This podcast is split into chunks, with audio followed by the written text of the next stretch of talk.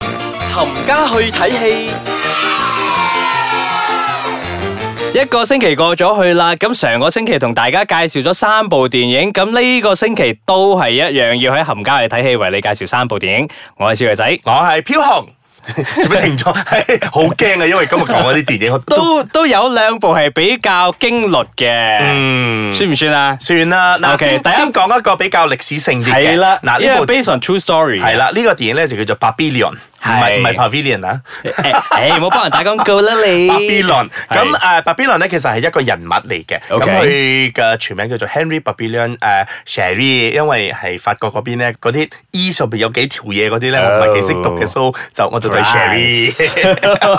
O K，嗱，咁呢個故事咧係發生喺一啲啊，即係英國比較早期啲嘅時候嘅，咁佢就被人哋誒誤解咗一個啊 involve 咗喺一個謀殺案裏面咧，就俾人拉咗落去判嗰個終身監禁嘅。 OK 咁呢個終身監禁咧就係一個譬如話啲一個荒島嗰度啊。 OK 佢哋就會喺一個荒島嗰度就誒監禁咗嘅。係啦咁喺島入邊咧，佢就遇到另外一位朋友叫做 Louis De Ga。咁據講咧，佢係一個好有錢嘅人嘅。咁當時咧喺監獄裏面咧，有錢咧你就使得鬼推磨。哦，係啊，我哋以前睇嗰啲監獄電影都係咁樣嘅。係啊，咁佢哋咧誒，如果你入去睇嘅時候咧，佢哋病嗰啲錢咧點樣病嘅？去監獄入邊咧係誒，你慢慢睇下佢哋點病啦。 其實一個男人都冇乜點冇乜點可以病到㗎啦，你個知㗎啦。病得好多㗎。嗯，係啦，咁樣嚟講就係 咁啦。嗱，誒，故事咧係講緊佢哋兩個咧一齊點樣去逃獄， O K，點樣去離開呢一個地方嘅 OK。咁我就唔再講佢嘅故事嗰方面啦，因為咧呢部咧都係翻拍嚟嘅。喺啊誒一九七幾年嘅時候咧，啊一九八零年嘅時候咧，已經係曾經被人拍過咗噶啦。佢雖然係翻拍咧，但係 IMDB 都俾到七嘅喎，係都啊係啊係 O K 係啊，因為呢部電影誒大概兩小時入邊咧，真係會睇到呃誒飾演呢個誒 Papillon 呢個 Cherry Hunnam。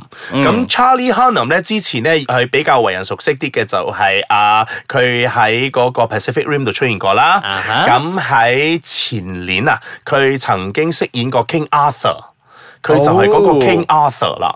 O K 係啊，，身材幾靚仔添㗎。嗱喺入邊裏面咧，因為佢啊被人哋監禁咗之後，跟住去啊嘗試逃走。咁誒，呃佢哋嘅監禁咧係分三級嘅，第一級就係呢個普通嘅，跟住咧就入黑房。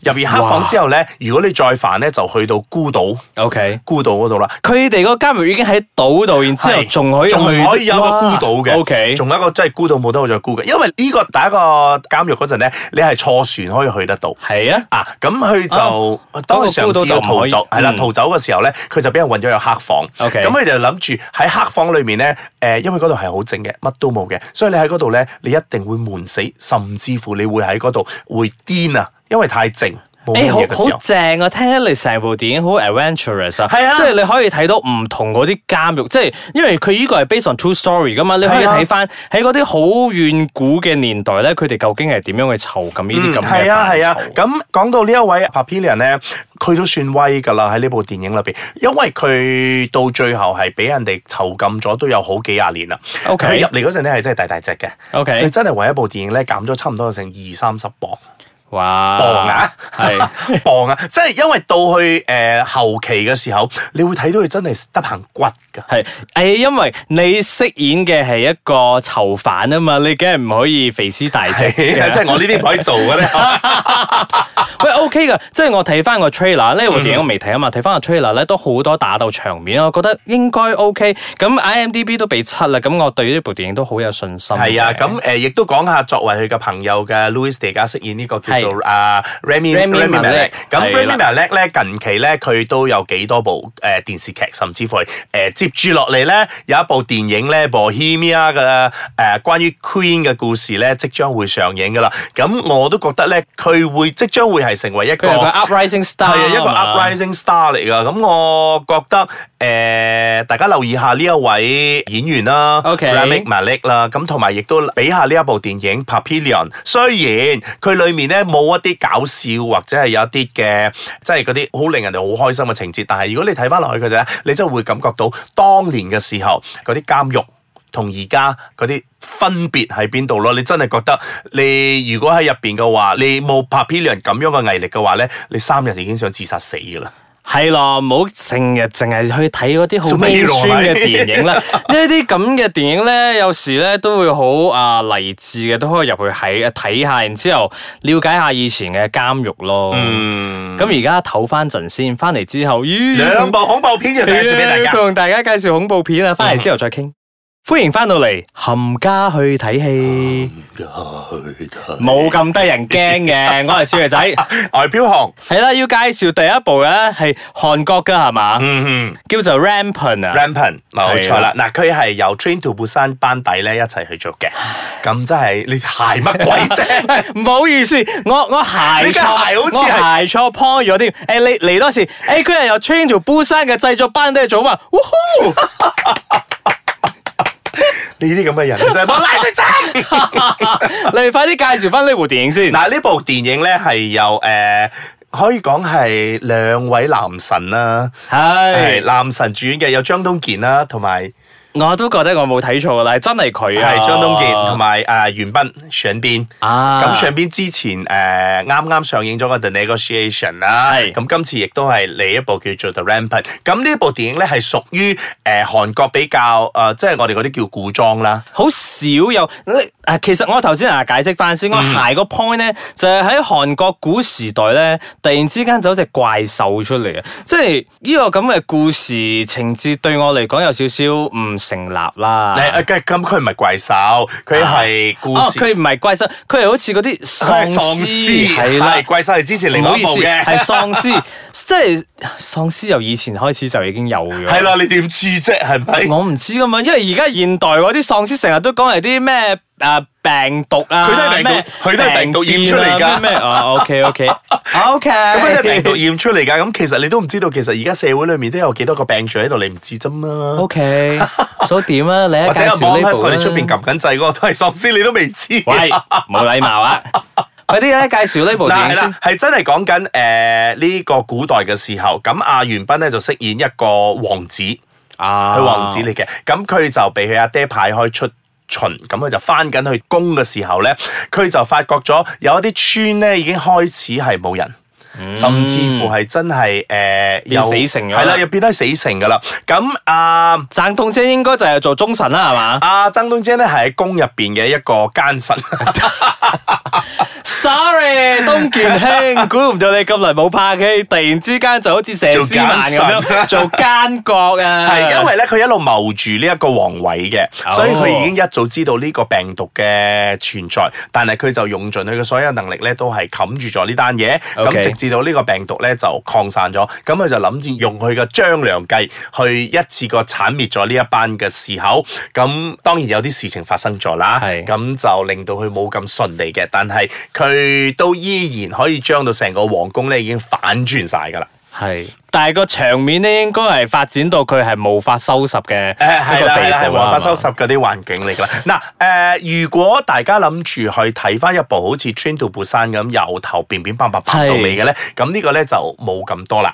咁係佢嘛就啊冇啊係，佢亦都有誒、喪屍去追逐 OK，追逐嘅場面，但係就冇咁多，因為 OK 佢要交代好多啲人性嘅關係。即係都係，因為喺皇宮啊嘛，好似你頭先所講係啦要奪位嗰啲係啦，奪即權係嗰你啲睇咧。你你你你睇嗰啲偽乜鬼嗰啲咧，喺度點啊做嗰啲耍手勢啊，延禧攻略嗰啲呢咧呢呢啲嗰啲嘅時候咧，咁佢都要誒交代一啲嘅喺宮入邊嗰啲人，延禧攻略加上 啊喪屍嗰個 element 喺入邊，咁你試下諗下啦，嗰啲誒涼涼嘅時候，擰一嗰啲 幾好睇 啊下㗎。嗱 OK 其啊實呢部電影咧，我覺得誒佢有趣。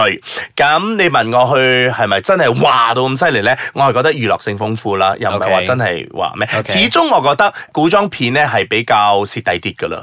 啊，因為唔知點解你一去到古裝片，你會覺得好似格格不入啊！你可能係冇咪？共鳴係啊。咪？你終於明到我頭先一開始嗰陣個鞋嗰聲，其實就係我 imagine 唔到嗰個喪屍點樣要同古裝嗰啲拎埋一齊咯。嗯即係嗰個畫面就真係格格不入啦，但裏但面係都都有 OK 嘅，都好係啊，裏面有 entertaining 有好嘅。多嗰啲斬頭斬頸啊、飛箭入口哇，啊，唔知呢會唔會有 sense 呢呢咧？呢啲咁嘅畫面落去咧係 OK 嘅。哦，OK，嗯，咁如果大家啊真係中意睇啊喪屍嘅話咧，同埋睇下阿阿健哥咧，好耐冇見佢係啦，啊，好耐冇見啦，好久 Long 冇見 time 你咧， no see 係啦，大家就可以睇下呢一部電影叫做《Rampant》啦。系啦，咁最後一步要同大家介紹，我哋要快啲，因為出边有同事撩緊 啦。唉有啊 I 撩 still see you，嗱，《I Still See You》咧呢部電影咧係講緊誒喺一個城市裏面咧誒、呃有一個核武啊爆咗之後咧，佢就將嗰好個 nuclear 係啦，將好多人咧就拎走咗，即係就就啊係帶走咗，即係好似你睇 Avenger 嘅時候散場嗰啲咧， 係突然之間冇晒咗啦係啱啦嗱，但係佢爆咗之後咧，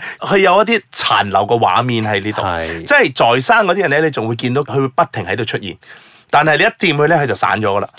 哇，好好懸疑係係係啊！好懸疑嘅，因為開場嘅時候咧，啊由 Bella Thorne 飾演嘅 Veronica 嘅時候咧嗯，佢、就一路見到有一個人喺佢嘅啊廁所度出現，係咁佢就一路想知道究竟呢個人係誒咩動機，點解會喺屋企出係咯，現？點解一直要跟住佢係啦，咧？點解一直跟住佢啦？咁誒查下查下之後咧，佢先發覺咧，原來佢係誒一個一個兇手嚟㗎一個兇手啊嚟嘅連。環殺手係嘛？係啦，一個兇手嚟嘅。咁究竟點解佢會一路追住 Bella Thorne 去殺佢嘅話咧？咁就大你家唔可可以以講啦，係嘛？係啦，大家可以睇下呢部電 影嘅。咁其實佢唔難估噶啦，你睇落去嘅時候咧，你已經知道咗個故事大概發展到係 OK 點嘅。咁裏面咧有位男士咧叫做阿、Richard Richard Harmon。 ，Richard 係啊，咁啊 Richard Harmon 咧之前咧都可以喺好多戲嗰度出現過㗎，譬如話 Adeline 啦。Age of 啊 Adeline 啦，啊呢、個我都幾中意㗎，同埋就 Hello 啊呢啲戲入邊咧，佢都出現過嘅。咁佢個樣咧，亦都我覺得有啲嗰啲三尖八角，但係 OK 佢又好睇嘅。係 喺呢部電影裏面咧，就一路啊協佢助，生得比較別致。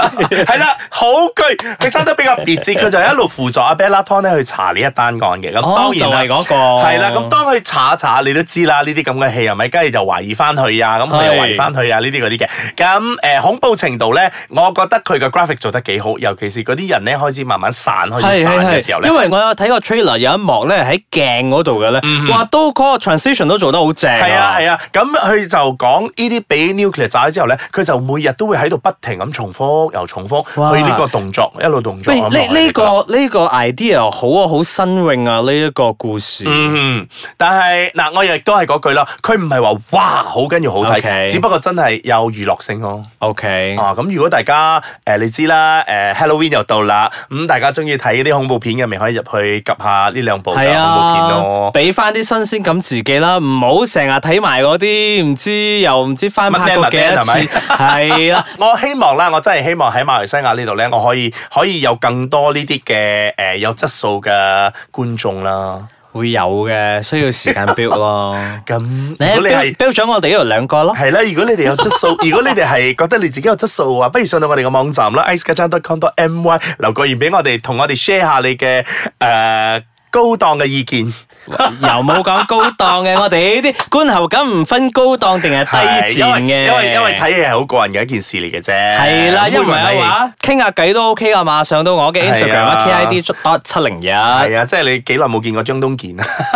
呢啲咧，啊嗰啲可以傾下嗯，嘅。好啦，今個星期咧就同大家分享電影咧到呢度為止啦。咁下星期咧再同大家講下一啲誒、呃新上映嘅或者我哋覺得值得介紹俾大家睇嘅電影啦。喺度同大家拜拜拜。